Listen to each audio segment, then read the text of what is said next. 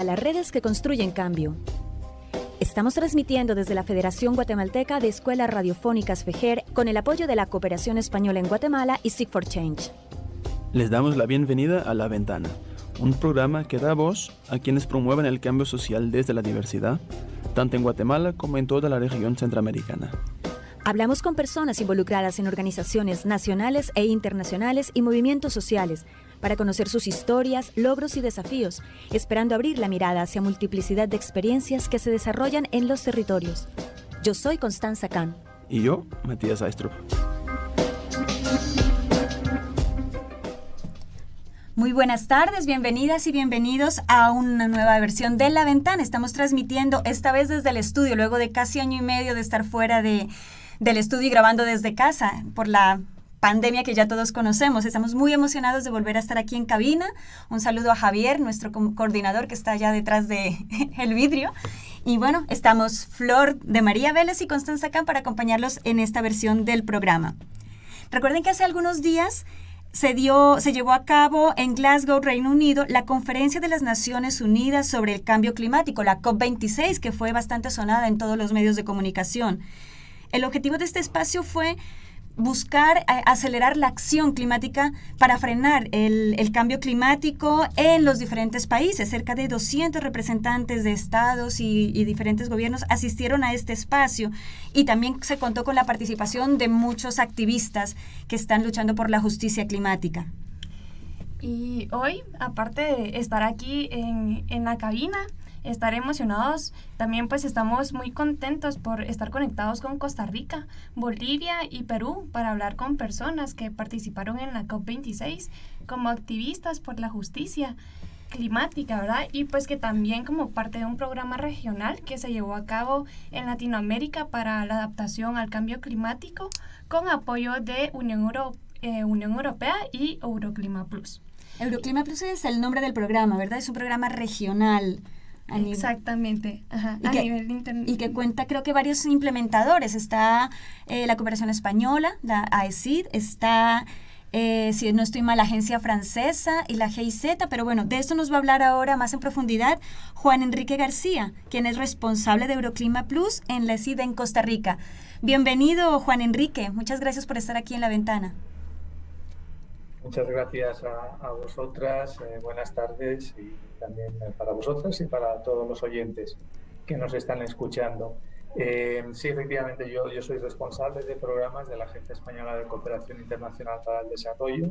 Estoy basado en la oficina nuestra en San José, en Costa Rica, porque desde esta oficina, que es una suerte de unidad técnica especializada en medio ambiente y cambio climático, eh, apoyamos la gestión de varias iniciativas en toda la región, como Latinoamérica y el Caribe, eh, en, materia de medio ambiente y cambio climático. Eh, nos coordinamos con el resto de nuestras oficinas en los diferentes países y, por supuesto, con nuestra, con nuestra sede en Madrid. debo decir que mencionabas al principio que, que, habíamos estado presentes en la COP. Hemos estado presentes virtualmente porque todavía las condiciones generadas por la, por la pandemia y restricciones de viaje pues no nos han permitido estar eh, como nos hubiera gustado, pero afortunadamente los, medios tecnológicos nos permiten hoy poder participar a, distancia. Em, confirmarte que efectivamente, o sea, eh, Europrima Plus es un programa de la Unión Europea para apoyar los esfuerzos de los diferentes países de la región en su lucha contra el cambio climático. El, el programa tiene ya más de 10 años de vida, ha atravesado diferentes etapas y en la última etapa, a partir del año 2017, cambia su, su modo de operación, la Unión Europea le dota de más fondos y eh, la gestión del mismo se realiza a través de siete agencias. Cinco agencias de los Estados miembros, concretamente la GIZ alemana, por parte de Francia, Expertise France y la Agencia Francesa de Desarrollo, y por parte de España, la FIAP, una fundación internacional, eh, y la Agencia Española de Cooperación Internacional para el Desarrollo. Estas cinco agencias, junto con dos agencias internacionales de Naciones Unidas, CEPAL y ONU Ambiente. en esta última etapa, el programa se orienta muy claramente a apoyar los esfuerzos de los países en el cumplimiento en concreto de sus contribuciones nacionalmente determinadas en el marco del Acuerdo de París.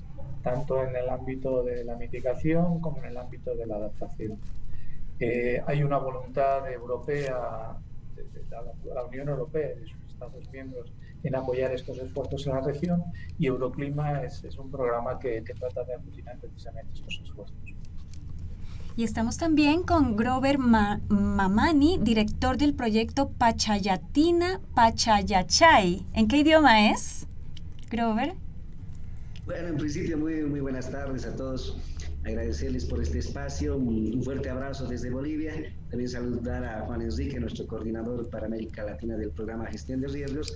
Sí, bueno, Pachayatiña es, está en idioma aymara, es saber del tiempo y Pachayachay está en idioma quechua, que también significa saber del tiempo.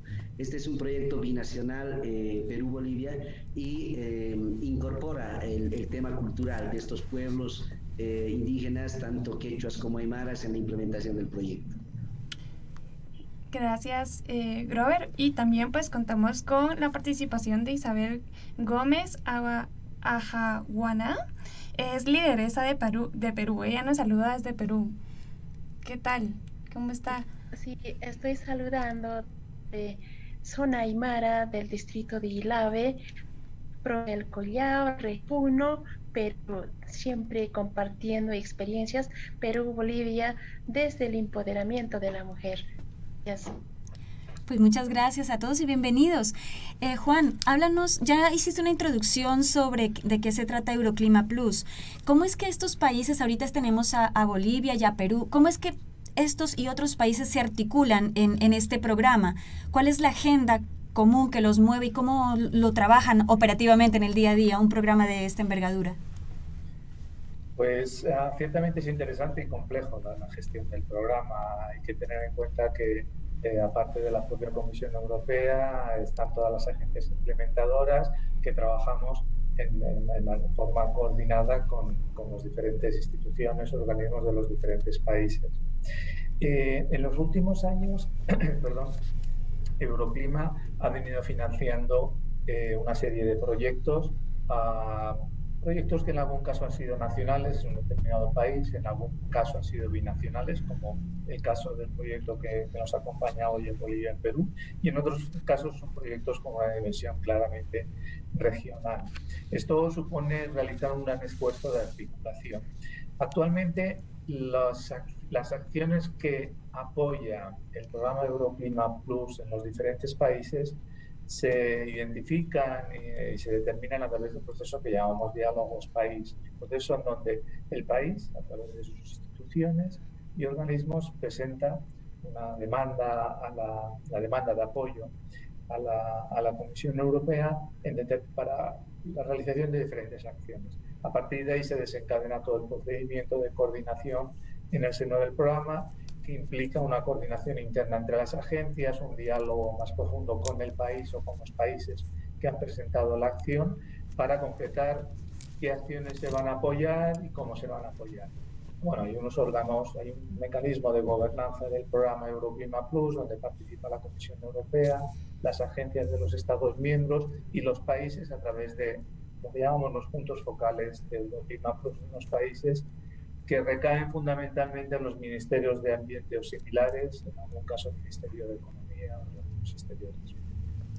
Juan Enrique, entonces, ¿esto quiere decir que cada país tiene acciones propias o bien trabajan los mismos temas y mismas estrategias en todos los países? ¿Cómo, cómo se articula este, este proceso?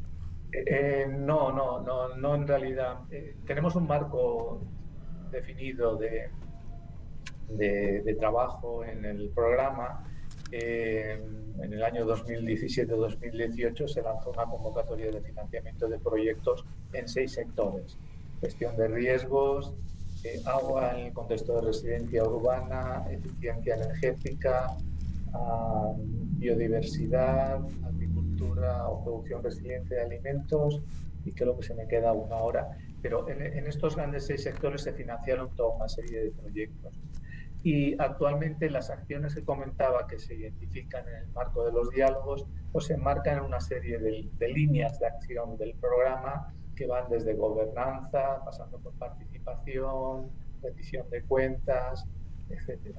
Y entonces es una temática variada y tratamos de acomodar de alguna manera la demanda desde las demandas de, apoyo por parte de los países con la, con la oferta que podemos prestar desde, desde, desde Europa en este caso. Cuéntanos, eh, Juan Enrique, cómo fue la participación de Euroclima Plus eh, concretamente en la COP26. ¿Cuál fue esa contribución que se dio desde esta experiencia? Mm.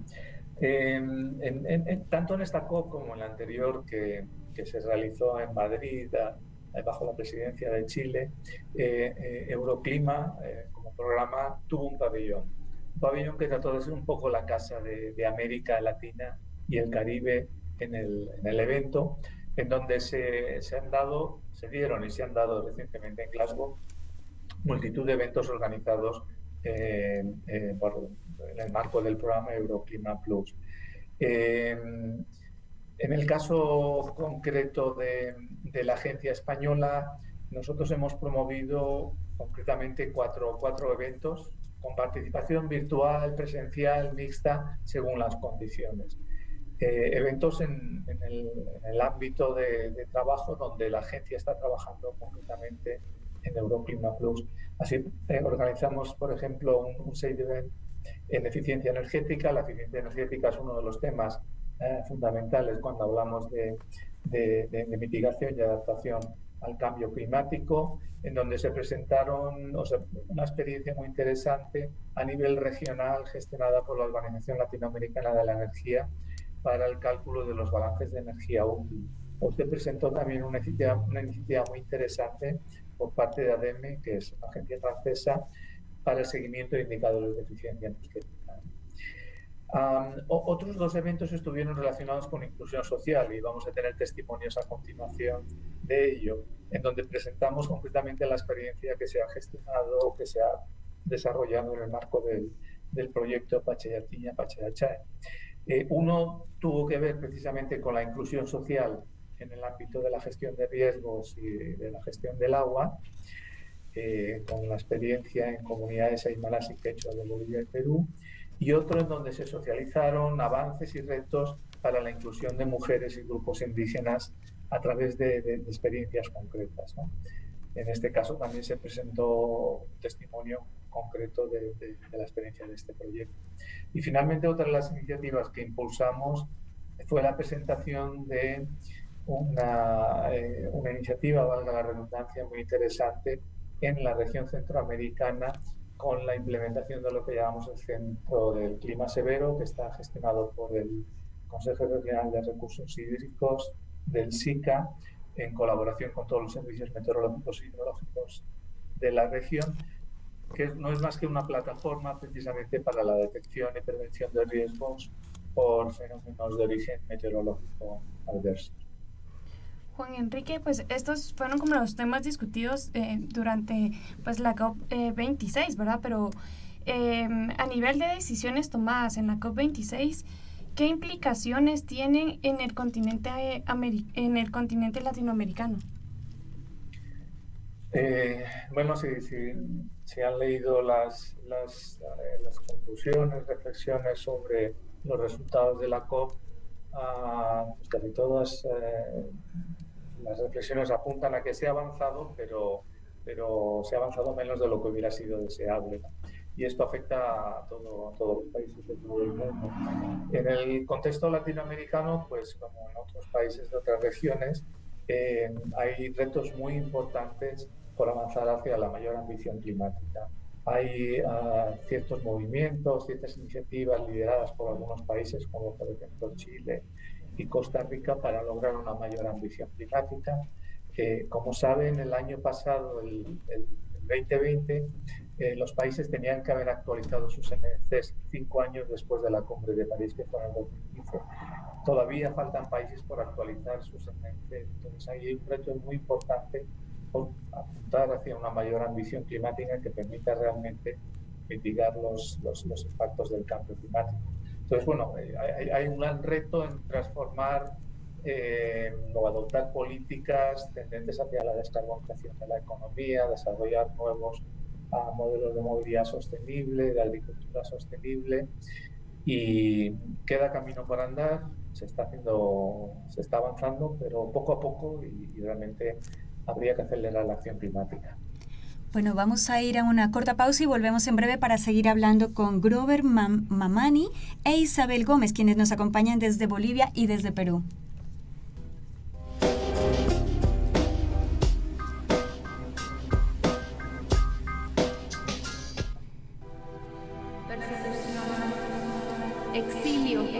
asesinatos, desaparición forzada.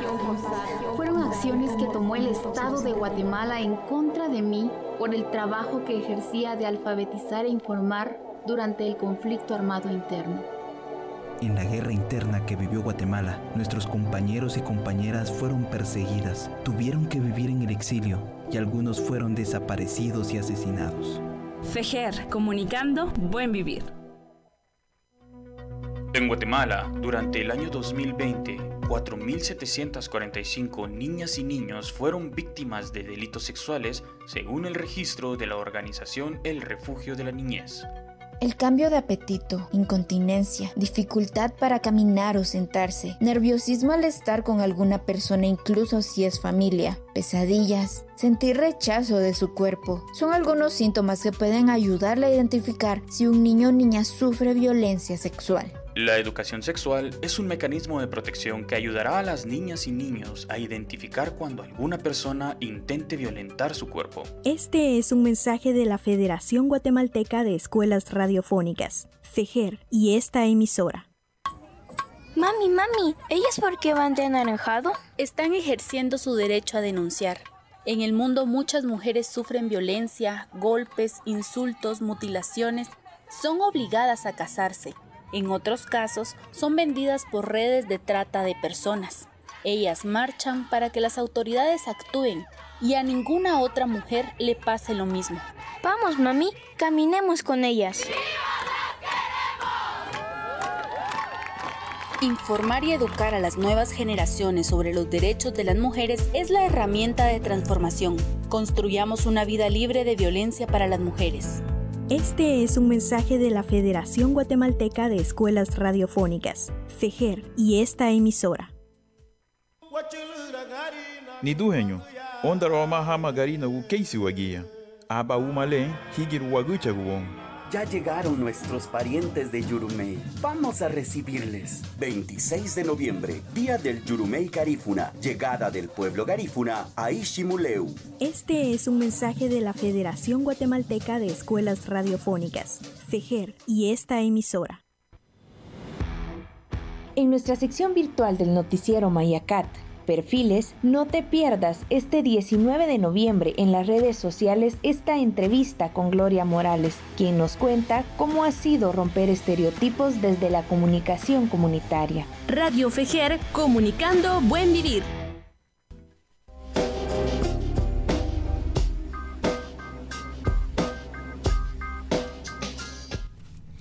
Estamos de regreso en la ventana con Juan Enrique García, responsable de Euroclima Plus en Costa Rica, Grover Mamani, director del proyecto Pachayatiña Pachayachay de Bolivia e Isabel Gómez Ajahuana, lideresa desde el Perú, se comunica con nosotros.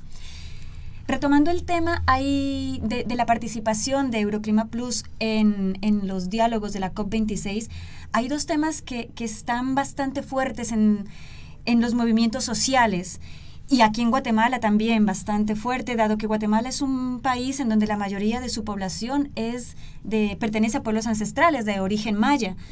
Y también hay pueblos garífunas y chincas. Entonces, el tema de la participación de los pueblos ancestrales, de los pueblos indígenas en las decisiones eh, climáticas y por ende también la participación de las mujeres indígenas es algo de lo que se, se viene hablando y que poco a poco han venido ganando mucho espacio a través de, ese activismo y de esa lucha por la justicia climática.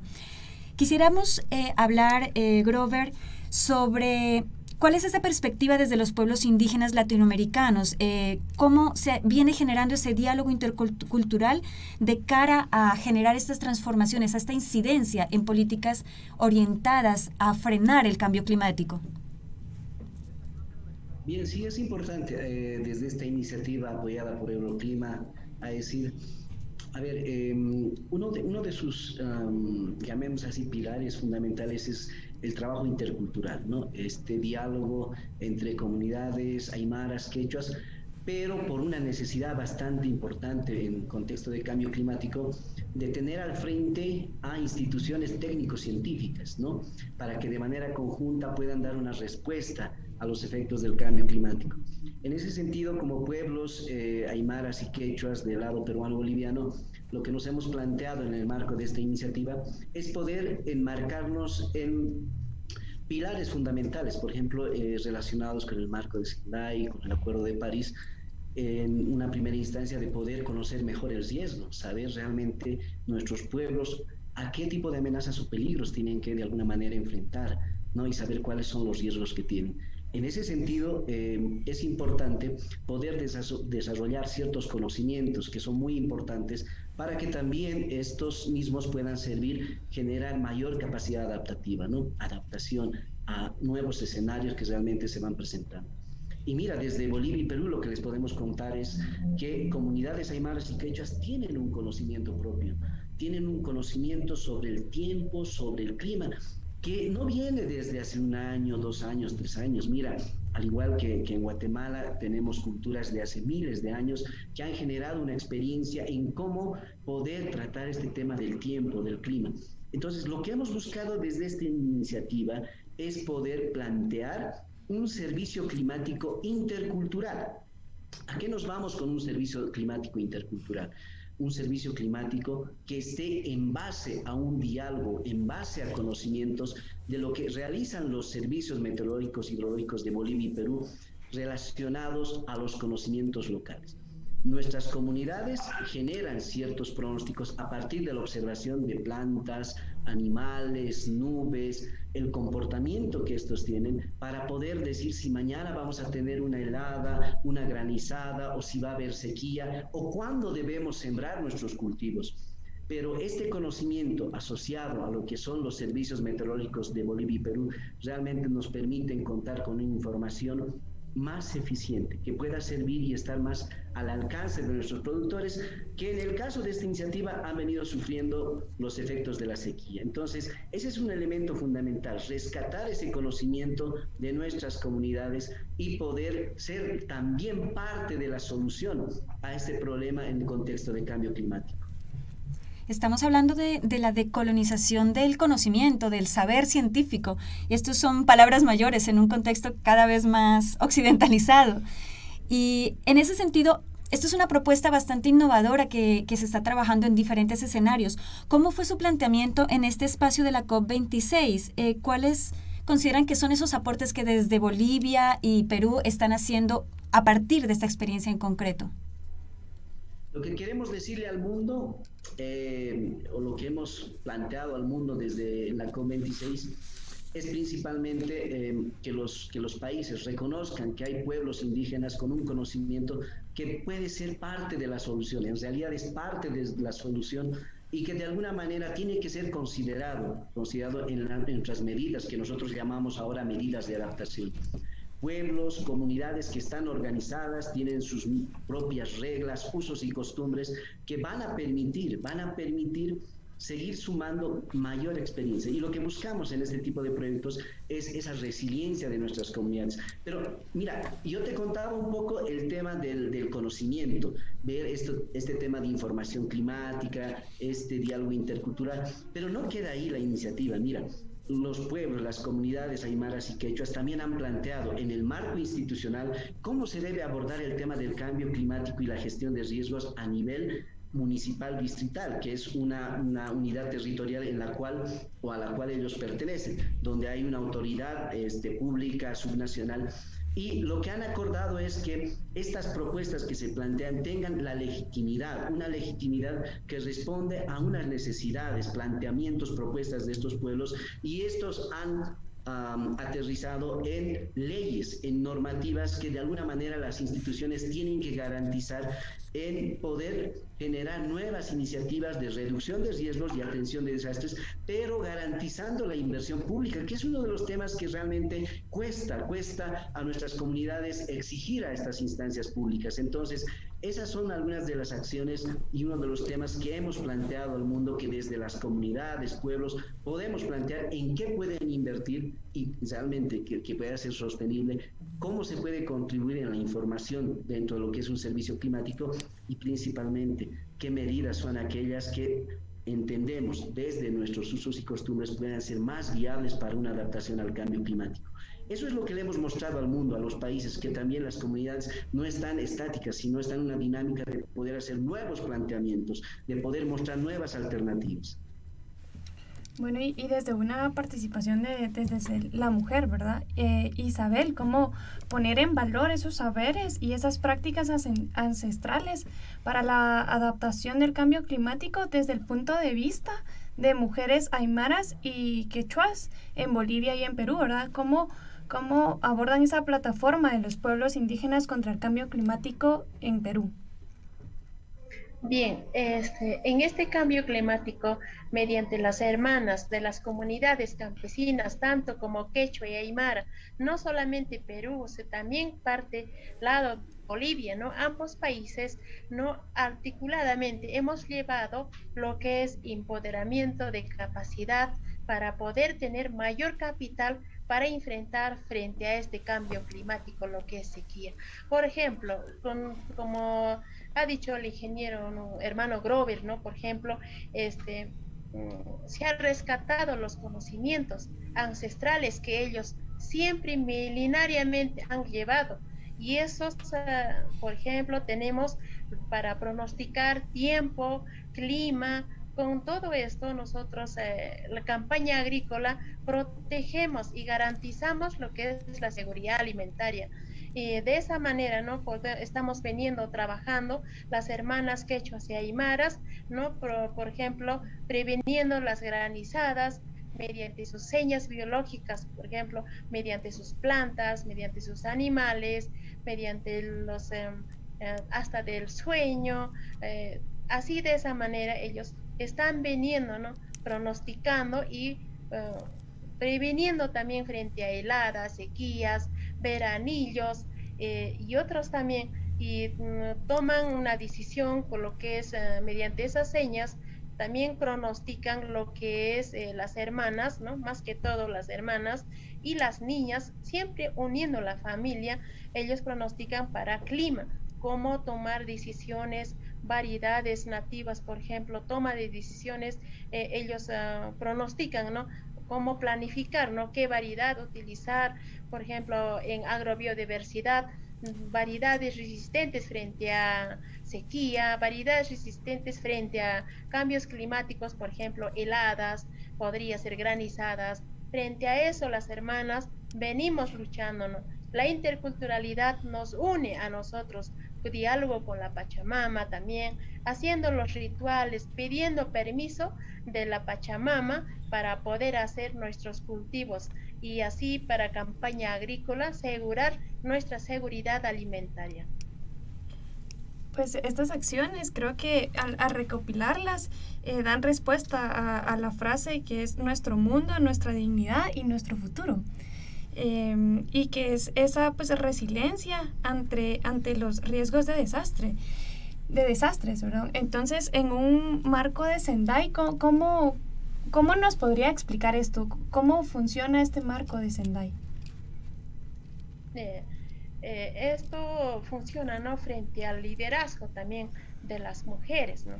Eh, en la familia, ellos casi género, Proyecto Pachayatiña no se ha trabajado tanto de género, sino trabajó de la familia integran papá, mamá, los hijos, la abuela, si está, entonces nietos, entre todos unen, planifican sus trabajos y ¿quién planifica? La mujer. Por eso empodera las mujeres para enfrentar esta lucha, ¿no? Para cambio climático, con la finalidad de que podrían asegurar los alimentos para la familia. Yo te escucho Isabel y me emociona mucho porque ese discurso de, la Pachamama, eh, yo soy de Colombia, del sur de, Colombia, un pueblo también con gran población indígena, pero que ese mismo discurso de la Pachamama como un ser vivo, ¿no? De la naturaleza como un ser vivo del cual somos parte, no el centro, sino parte, de vivir en armonía, del el buen vivir, es algo que escucho también mucho en los diferentes pueblos maya aquí en Guatemala. ¿Cómo, cómo es posible que e, este discurso, este posicionamiento desde las mujeres, desde las mujeres indígenas, sea escuchado ante eh, sistemas políticos o ante sistemas de los conglomerados empresariales, industriales que no miran más allá de, de mm, generar dinero y generar capital, ¿no? ¿Cómo incursionar, cómo convencerles, seducirles que ah, más allá de, de lo netamente comercial está la supervivencia de la raza humana, de la especie humana, la supervivencia del planeta como nosotros parte de él. ¿Cómo ustedes plantean este, este discurso en estos otros escenarios menos, menos conectados con la vida, con la Pachamama, con la espiritualidad? Eh, nosotros, por ejemplo, al mundo queremos eh, mm, decir, ¿no? De que es nuestro, ese es nuestro, quien nos cría. La Pachamama es lo que nos cría a nosotros. Por eso tenemos ese diálogo. Y ese diálogo debe ser reconocido. Por ejemplo, nuestras hierbas medicinales, nuestras ah, eh, hierbas, eh, plantas o animales que nos da señales. Inclusive también podemos decir diálogo con la Pachamama, no tener esa confianza de ganar esa energía positiva para nuestros trabajos, para nuestras ah, actividades programadas, hasta para estudiar, ¿no? Entonces, empoderarnos, siempre dialogar con la Pachamama. Entonces, eso, mm, los costumbres se debe respetar, ¿no? Se debe reconocer lo que es de nosotros. No podemos empoderarnos con los, eh, de repente, con los científicos que nos podrían, sino articular y así enriquecer ¿no? los conocimientos para el desarrollo de nuestras familias en las comunidades quechuas y aymaras, tanto como Perú y Bolivia. Bueno, Grover, y nos gustaría pues abordar un poco sobre los avances en el contexto del acuerdo de Escazú en sus países, ¿verdad? A nivel, a nivel regional. ¿De qué manera ese está caminando, verdad? ¿De qué manera se muestran esos, esos avances con acceso a la justicia en asuntos ambientales en América Latina? Ah, por ejemplo, varias actividades que se ha trabajado dentro del proyecto Pachayatiña, actividades como cosecha de agua, también saberes ancestrales, eh, dentro de eso en cosecha de agua mediante en lugares, en diferentes lugares también, por ejemplo, al lado Perú, que se ha trabajado en los cuatro distritos, en lugares bofedales se ha dado hasta cría de agua, cosecha de agua mediante bofedales, en lugares donde no hay montañas, o, o sea que no hay bofedales, se ha cosechado agua, este recurso hídrico mediante sus propios techos de sus de sus casas, ¿no? De las calaminas, techos de calamina, se ha puesto las choreras y ahí se ha cosechado, mm, tiene un depósito de agua y así se cosecha para tiempos como suplementario para tiempos de veranillo. Entonces, eso es una mm, que nos da vida, ¿no? Agua nos da vida. Entonces, en esa forma está dando. Y esta agua cosechada nos sirve para poder utilizar en nuestros biohuertos y dentro de biohuertos están las hortalizas que consume la familia y el resto de recurso hídrico sirve para poder este, regar dichas hortalizas eh, mediante riegos por goteo y en otros también en riegos de aspersión. Lo que, en riegos de goteo lo que necesita la planta regamos. En esa forma administramos poca agua que se ha cosechado durante tiempos de lluvia, entonces en lugares en los tiempos de veranillo o la sequía hasta donde. Y eso es una iniciativa, pero nosotros más queremos este, mm, trabajar más cosechas, más potañas para que la vida también nos favorece buena salud y así para poder empoderar nuestra alimentación de nuestra familia. Bueno, vamos a ir a una última pausa y volvemos en breve para que sigamos hablando sobre este programa, el saber del tiempo y el apoyo que reciben de Euroclima Plus.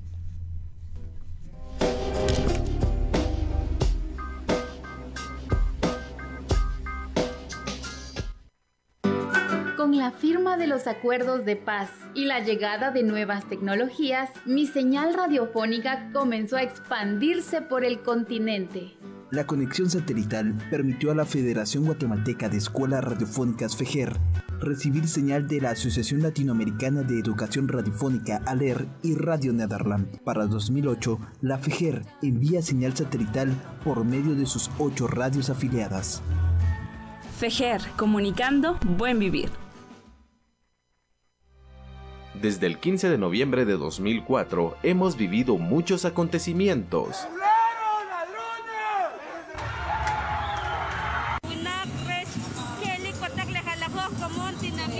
Falsa fiesta cívica que han impuesto los criollos.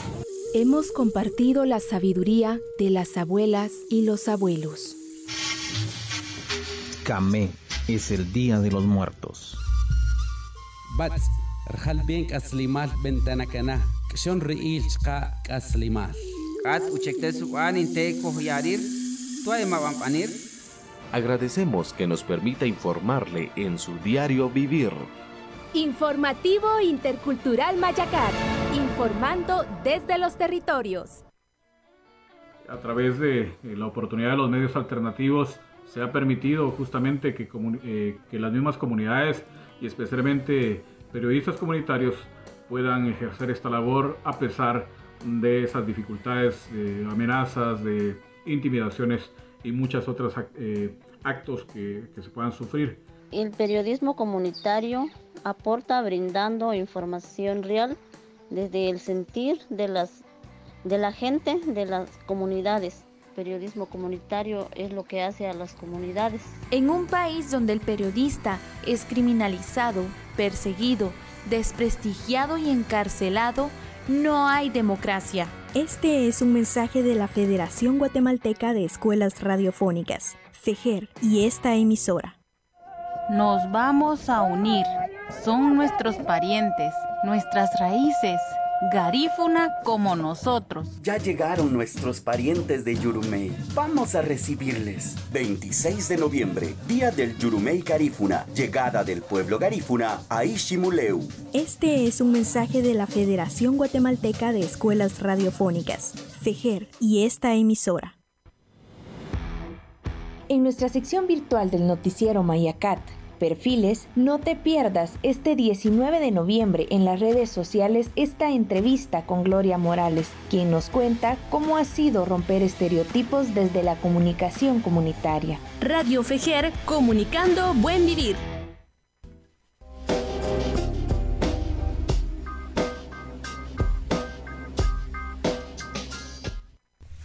Estamos de... Estamos de vuelta con Grover Mamani, director del proyecto Pachayatiña Pachayachay. También con Isabel Gómez Ajaguana, lideresa de Perú. Y también con Juan Enrique García, responsable de Euroclima Plus en la ESI de Costa Rica. Eh, Juan Enrique, sabemos que eh, Costa Rica tiene una amplia experiencia en la construcción de consensos y políticas públicas, ¿verdad? Que muestran, han mostrado experiencias positivas. Entonces, ¿cómo desde Euroclima Plus, cómo apoyan esta formulación de políticas, verdad? Para, para, poder en esa, seguir en esa continuidad de, de, experiencias positivas. Sí, sí, tienes toda la razón. Yo, yo creo que, que Costa Rica tiene, tiene mucho que, que mostrar uh, en materia de, de sus políticas de lucha contra el cambio climático tiene una larga tradición de políticas, ha desarrollado iniciativas muy interesantes y, algunas están siendo uh, tomadas como ejemplo por otros países.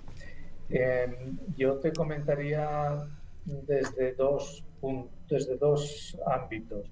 En el ámbito propio de Euroclima Plus, ahora mismo, por ejemplo, estamos apoyando la implementación de la Política Nacional de Adaptación el Liga Nacional de Adaptación ha sido un esfuerzo importante que ha desarrollado el gobierno a lo largo de los últimos años y Euroclima Plus va a apoyar eh, la implementación de, de esta política eh, a través, además aterrizando a nivel eh, cantonal o municipal. Eh, es, es, muy interesante el, el, esfuerzo que se está desarrollando para bajar estas políticas de ámbito nacional a los ámbitos subnacionales. Y en esta línea, eh, desde Euroclima Plus, eh, vamos a apoyar estos esfuerzos.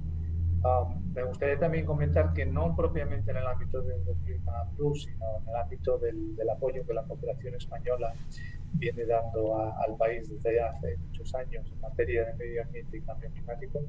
Nosotros precisamente apoyamos la, la Estrategia Nacional de Cambio Climático, de ahí se derivó toda política, programas y planes de adaptación que ahora es apoyado a través de Euroclima Plus en su implementación.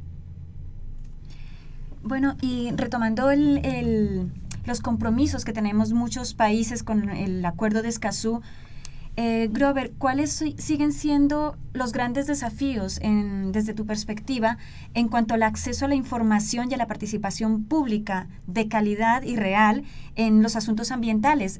¿Podrías comentarme un poco desde la experiencia peruana y, boliviana o si tienes conocimiento de otros países también que estén avanzando realmente en este sentido? Bien, sí es importante el acceso a la información. Bueno, em, hay, hay, un hay, una situación, llamemos así, de, de, que nuestros países, hablo específicamente Perú y Bolivia para, para la zona del altiplano, eh, existe información, ¿no? Existe información o eh, también a partir de ciertas iniciativas eh, apoyadas em, por algunos proyectos eh, han generado, han generado un conocimiento que realmente tiene la intención de poder sumar a, lo que es la adaptación, ¿no? Sin embargo, eh, aquí eh, se ha generado una barrera, ¿no? Una barrera entre los que generan la información y los usuarios. Entre los que generan la información están las instituciones técnico-científicas, científicas, que claro, están eh, con, un trabajo arduo, eh, con, generando conocimiento constantemente. Sin embargo, eh, este conocimiento muchas veces no llega a ser comprendido por el frente, que serían nuestros usuarios, productores, autoridades locales, que si bien es cierto, están interesados en conocer este tipo de información, pero la verdad es que no ha habido un puente, lo que nosotros llamamos una interfaz, para que esta información llegue de la manera más amigable a estas comunidades, a estos pueblos indígenas, aymaras y quechos.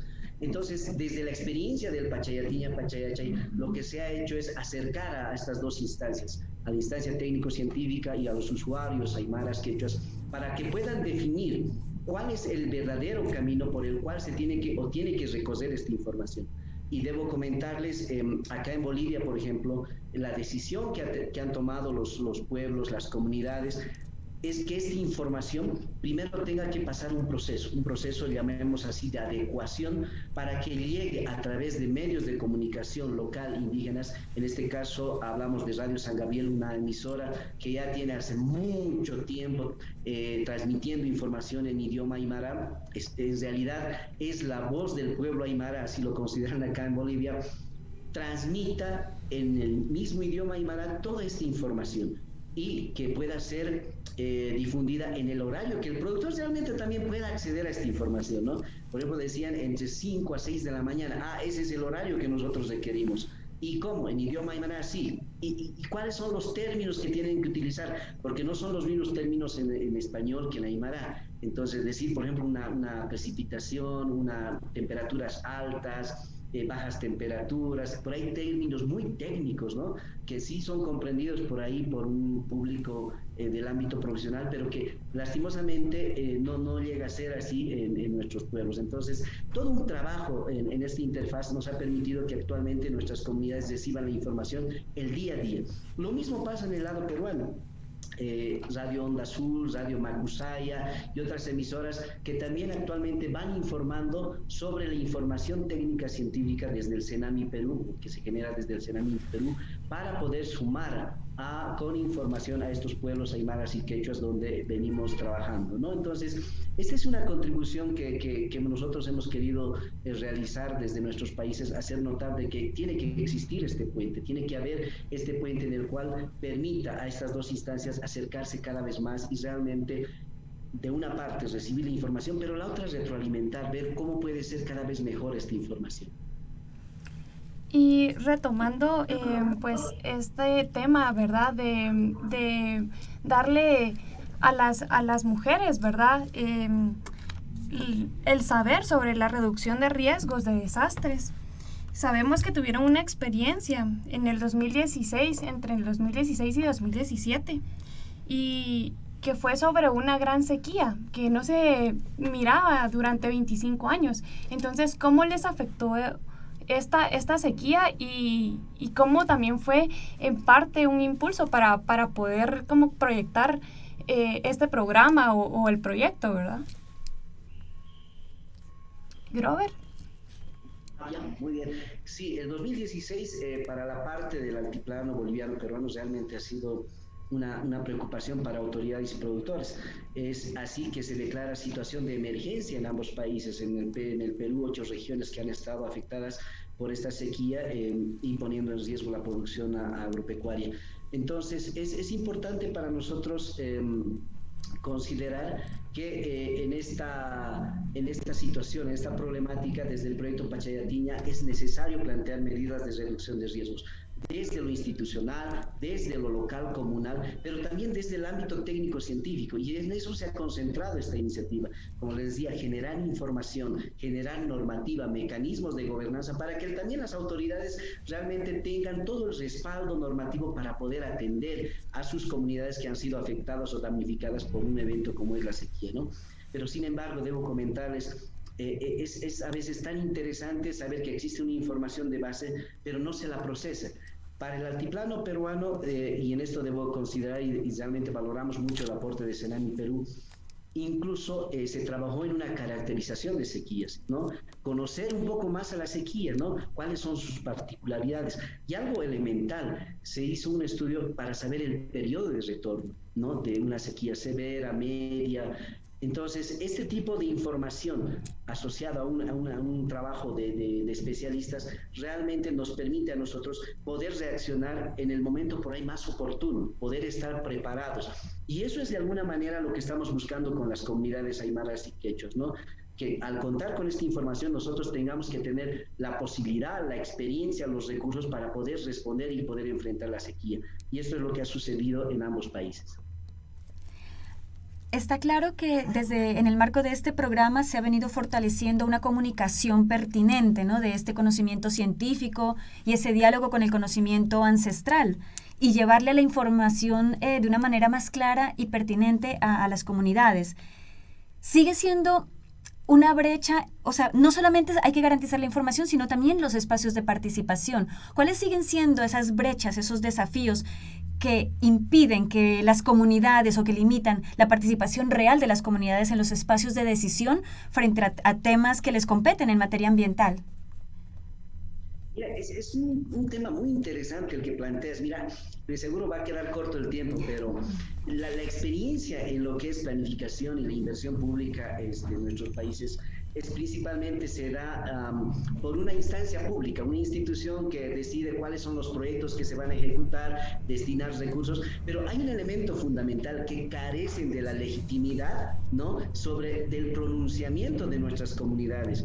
Y eso es lo que el Pachayatiña ha querido, sumar a los espacios que tienen nuestras comunidades, ¿no? Y hacerlos partícipes a las autoridades institucionales y que reconozcan ¿no? estos planteamientos que tienen y están enmarcados, por ahí no en el concepto, eh, llamemos así, dentro de las comunidades de reducción de riesgos, pero que en el fondo sí buscan ¿no? reducir el, riesgo frente a sequías. Entonces, mira, eh, desde el trabajo que, que, se ha planteado junto a organizaciones eh, locales, campesinas, bueno, lo que ha abordado el proyecto es primero considerar y respetar a las organizaciones campesinas, marcas, AILUS, ¿no? sindicatos agrarios, que de alguna manera tienen sus formas, lo que nosotros acá llamamos los usos y costumbres, formas de organización, formas incluso de poder enfrentar a ciertas amenazas. En ese sentido, lo que se ha hecho es que autoridades participen de los espacios que tienen estas marcas, años, sindicatos agrarios, para que puedan rescatar aquello que realmente para las comunidades es importante para la reducción de riesgos. Y todos estos planteamientos han ido en lo que es un plan de gestión de riesgos llamemos así. Una comunidad dice, bueno, frente a la sequía nosotros planteamos utilizar variedades de semilla más resistentes. No, otra comunidad plantea, sí, tenemos que apuntar más a la cosecha y a la siembra del agua. Y así eh, planteamientos, alternativas que van desde la experiencia del productor. Entonces, lo que ha hecho los, los gobiernos municipales son rescatar todas estas alternativas, todos estos planteamientos en lo que son los planes de gestión de riesgos. Planes de gestión de riesgos que sí te puedo garantizar tienen la legitimidad, porque vienen desde las comunidades y ellas, y ellas mismas van a poder luchar para que estas autoridades a largo plazo o en el corto plazo puedan implementar, ejecutar todo su contenido. Entonces, ese es el camino que hemos optado y lo principal, tener normas legítimas de las comunidades incluidas en lo que es la parte pública normas que puedan garantizar en el tiempo la inversión pública de estos planes que se han construido. Isabel, háblanos sobre esos retos, esos problemas que encuentran las mujeres indígenas a la hora de encontrar esos espacios de participación en la toma de decisiones en materia ambiental. ¿Cómo es en, tu comunidad, por ejemplo? Ah, en esas tomas de decisiones, por ejemplo, em, las mujeres, las hermanas focalizadas que han trabajado, ¿no? Eh, ellos eh, ya no es como antes, sino ahora ya llevan ese, ese reto de liderar en las comunidades mediante algunas ya participan como presidentas de las comunidades, eh, otros también están como tenientes gobernadoras, aparte de liderar, de sacar adelante a sus familias. En esa toma de decisiones ellos tienen, ¿no? Proponen lo que es eh, conocimientos ancestrales para toma de decisiones, para campañas agrícolas, para, por ejemplo, para poder decidir lo que es de los ¿no? Entonces, eh, en Ainocas también están llevando ellos lo que es este, rotación de cultivos, rotación de Ainocas, entonces ellos mm, ponen, ¿no? Esa fuerza de conocimiento, de vivir, eh, también este, empoderarse para luchar frente a este cambio climático. Entonces, ellos, ah, con todos los conocimientos, ah, gracias al proyecto Pachayatiña, ya saben cómo cosechar agua, ya saben cómo este, reemplazar los fertilizantes con eh, abonos orgánicos. Ellos ya han aprendido en, agrobiodiversidad mm, semillas garantizadas frente a la sequía, qué semillas, qué variedades, lugares, planificar en qué parte sembrar mediante sus conocimientos ancestrales, lo que es señas biológicas, ¿no? Señas eh, que ellos pronostican tiempo y clima. Entonces, así ellos llevan hacia adelante en nuestra comunidad no solamente eso, ¿no? Entonces, utilizar nuestro recurso hídrico y en qué forma administrar. En caso de animales, igual, ¿qué animales, en cuando vendría sequía de tres años consecutivos, qué animales podría resistir, por ejemplo, en crianza de animales menores? El cuye consume poca agua y eso puede llevar adelante en sequía a la familia.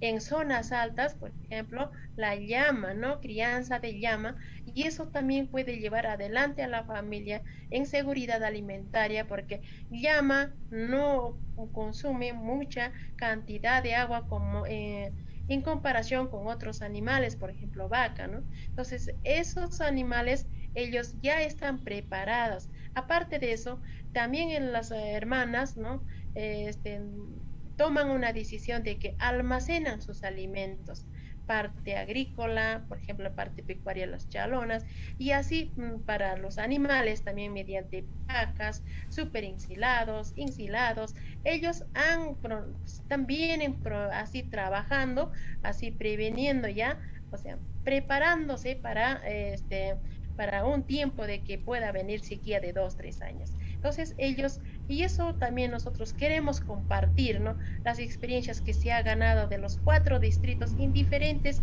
zonas pisos psicológicos, tanto quechuas y aymaras, no solamente Perú, también los hermanos bolivianos, también han trabajado de esa manera y todos queremos hacer conocer si se puede, ¿no? Que prepararse y empoderar y las mujeres como familia siempre trabajan.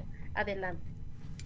Bueno, lamentablemente se nos ha agotado el tiempo, pero nos quedamos con esas experiencias y todo lo que nos han compartido acerca de cómo las mujeres de Perú, Bolivia, ¿verdad? eh, ahumaras y quechuas protegen en el ámbito del cambio climático, protegen en sus comunidades, sus hábitats naturales, eh, siendo también teniendo la prevención de riesgos, ¿verdad? Y principalmente, pues, cómo refuerzan esas medidas, incluso para su propia participación y, y para su propia eh, comunidad. Y nos queda claro que uno de los grandes desafíos es democratizar realmente el conocimiento y decolonizarlo como una forma de que realmente se generen estos espacios de participación real y las voces y, los pueblos sean escuchados. Muchísimas gracias a Juan Enrique García de Euroclima Plus de la ESID en Costa Rica, a Grover Mamani, director del proyecto Pachayatiña, Pachayachay, El Saber del Tiempo desde Perú, y a Isabel Gómez Ajahuana, una lideresa que nos ha compartido mucho de su experiencia y su conocimiento ancestral también en Perú. En Perú, ¿verdad? Bolivia y Perú, ya me lié un poquito. Muchísimas gracias y esperamos volverlos a tener en otra ocasión aquí en La Ventana. En una era llena de tecnología y nuevas formas de comunicación, mantengo firme la misión de seguir brindando educación, información de calidad y entretenimiento con una mirada comunitaria. Fejer ha sido, es y seguirá siendo parte del buen vivir de los pueblos.